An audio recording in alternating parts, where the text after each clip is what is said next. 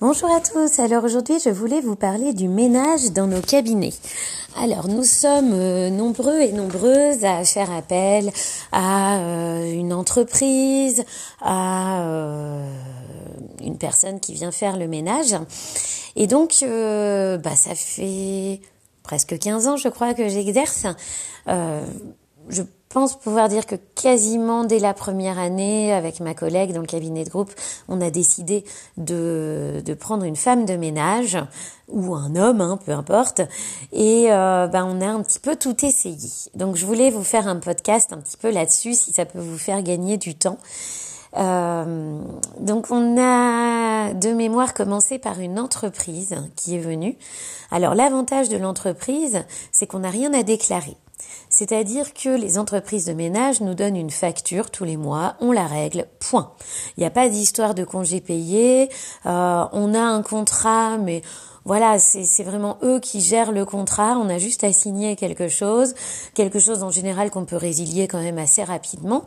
Alors nous, les problèmes qu'on a rencontrés avec les diverses entreprises, parce qu'on a essayé plusieurs entreprises, c'est que malheureusement, par contre, on avait euh, des employés qui n'étaient pas toujours les mêmes. Et on trouvait qu'au niveau du secret professionnel, de ne pas savoir qui venait dans le cabinet, c'était compliqué pour nous. De laisser nos clés à une entreprise en sachant que la clé allait passer de main en main, euh, voilà. Euh, euh, de main en main chez les employés euh, avec des personnes, on voyait clairement qui partaient, on nous prévenait pas que ça changeait de femme de ménage. Euh, donc on voyait des fois le directeur venir avec quelqu'un en plein milieu de nos séances de rééducation pour refaire visiter le cabinet, expliquer lui-même comment il fallait faire le ménage et qu'est-ce qui était important, alors qu'on n'était pas forcément disponible. voilà, on avait, il nous manquait quand même un lien quelque part. Et c'est vrai que bah, ces entreprises, c'est vraiment bien sur le côté administratif, euh, mais après, vraiment sur le côté humain, euh, clairement, c'était le bazar, c'était compliqué. Euh, et puis, voilà, pas toujours la même personne qui venait, et on avait vraiment l'impression qu'on donnait les clés un peu à 4, 5, 6 personnes différentes et qu'elles se débrouillaient avec les clés pour ensuite faire le ménage, mais du coup, on n'avait pas forcément nos, nos exigences qui étaient respectées. Et puis on avait quand même un peu peur au niveau du secret professionnel en se disant mais et si et si euh, quelqu'un venait euh, fouiller dans nos dossiers, ils n'étaient pas forcément fermés sous clé.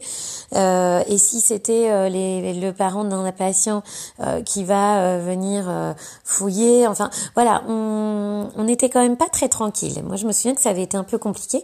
Et puis en plus voilà des changements d'horaire, des problèmes de gestion qui étaient qui, qui nous convenaient pas forcément. Voilà. Alors on a essayé également la femme de ménage euh, ou l'homme de ménage. Hein, J'aime pas dire femme de ménage.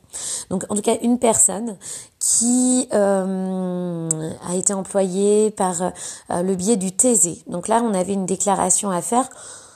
Moi, j'ai trouvé ça quand même un petit peu compliqué parce que c'est vrai qu'on a un contrat avec une personne.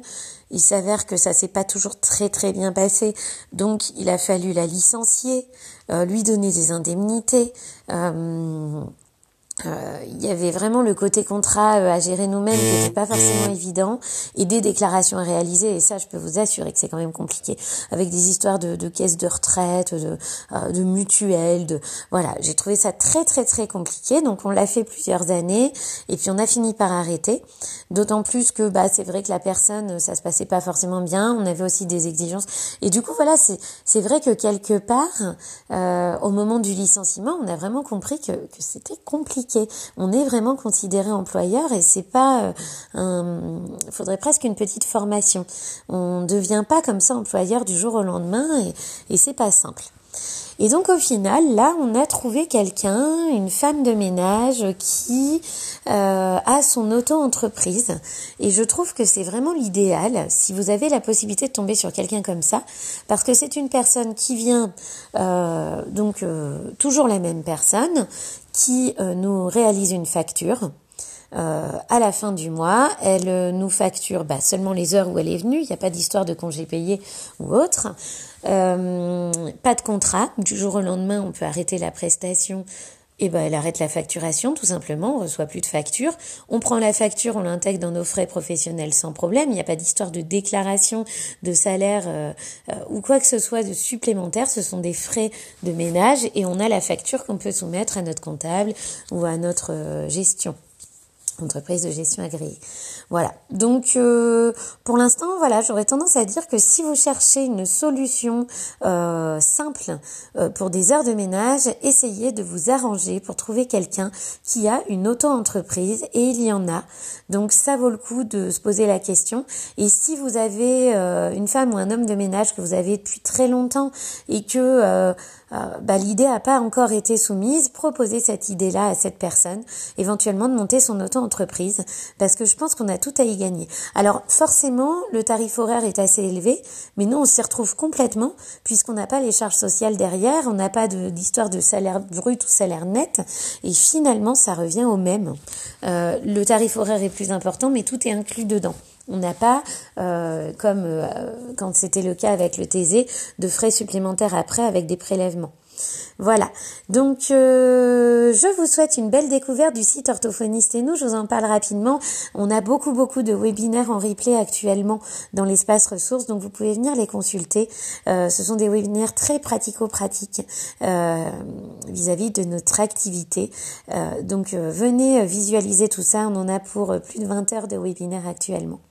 Merci beaucoup. Au revoir.